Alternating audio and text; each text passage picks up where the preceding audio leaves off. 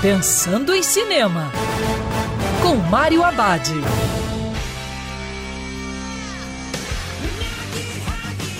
Olá, meu cinef, tudo bem? Os cinemas abriram, mas ainda vai demorar um pouco para tudo voltar ao normal. Enquanto isso, uma boa pedida é assistir ao seriado Cobra Kai, que se tornou coqueluche no streaming. A série inicia a sua terceira temporada da maneira que acabou a segunda, com Daniel LaRusso e Johnny Lawrence se aproximando e tornando Chris o inimigo em comum. A boa sacada é que o seriado continua mostrando que todos cometem erros e que todos têm o seu lado sombrio.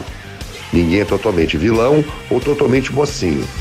Outra diferença é que nesse terceiro capítulo a saga dá mais espaço para os adolescentes, para que um público mais jovem possa também se identificar com os personagens.